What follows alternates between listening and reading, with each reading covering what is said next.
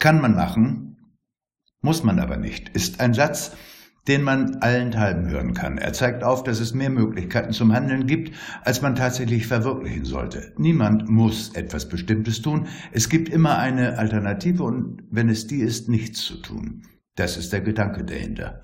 Dr. Nemo, der CEO von WMIA Incorporated, liebt solche Sätze. Sie sind einfach, sie sind üblich, deshalb eingängig und zudem wird ja bekanntlich das, was jeder kennt und jeder sagt, nicht mehr reflektiert. Mainstream heißt das auf gut Deutsch. Nun, dies mit dem kann man, muss man aber nicht, gehört zu Dr. Nemos Standardrepertoire, insbesondere in seiner Betrachtung der Unternehmensentwicklung, der Gestaltung der Führung, des Umgangs mit den Kunden und überhaupt.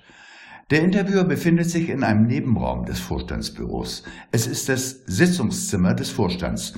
Ein exklusiver Fahrstuhl, der der Beförderung ausschließlich der Vorstandsmitglieder vorbehalten ist, führt hierher.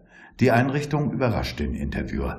Die Wände sind eichenholzbraun mit hellen Blumenintarsien getäfelt, tiefe cremefarbene Clubsessel auf Chromschwingen, wie man sie in den 60er Jahren hatte, sind hübsch angeordnet, stehen sozusagen kollegial nebeneinander. Reste einer rosa Papiergelande, wie man sie von Kindergeburtstagen kennt, hängen verloren und wohl vergessen unter dem weißblau gemusterten holländischen Porzellankronleuchter, dessen Licht so fahl gelblich scheint wie die weißen Haare Haare eines alten Mannes, der nicht das altersentsprechende Shampoo benutzt. Und Wer hätte das gedacht? Es gibt einen Tresen mit einer Zapfanlage für Bier des hauseigenen Brauereikonzerns das frisch gewienerte Biergläser ordentlich hierarchisch nach Größe sortiert hinter dem Tresen im Neonlicht der gedimmten Hintergrundbeleuchtung des Tresens in Reihe und Glied über und untereinander geordnet glänzen, braucht nicht erwähnt zu werden, es passt doch gut und war schon immer so. Warum sollte man das ändern? Muss man ja nicht. Nur der Geruch von altem Zigarrenqualm,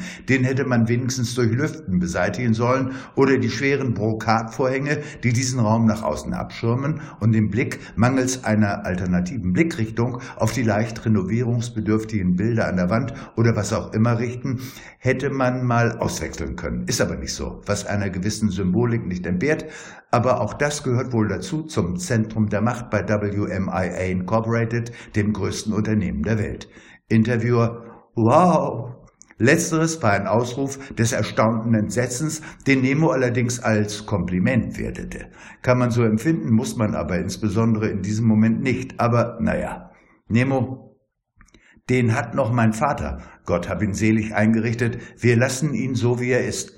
Wir könnten ihn natürlich verändern, aber wir müssen ja nicht. Schauen Sie mal, hier sind noch die alten Zigarrenkisten.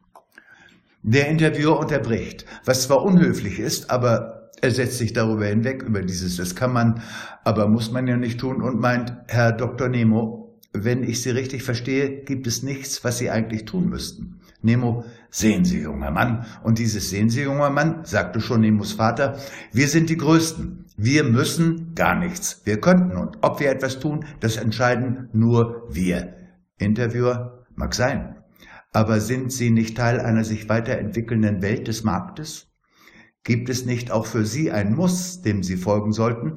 Haben sich die Verhältnisse nicht doch umgekehrt, dass das, was Sie könnten, auch tun müssten? Nemo, nix da. Schauen Sie auf unsere Zahlen, uns geht es doch blenden mit dieser Einstellung.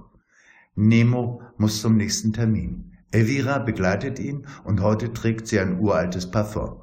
Muss sie nicht, aber sie macht es gern. Wie es weitergeht mit Dr. Nemo und WMIA Incorporated erfahren wir wie immer am nächsten Dienstag. Doch Halt. So schlecht ist der Gedanke, der in dem Satz steckt nicht. Jedenfalls, wenn das dahinterliegende Denken die schweren Brokatvorhänge ein wenig beiseite schiebt.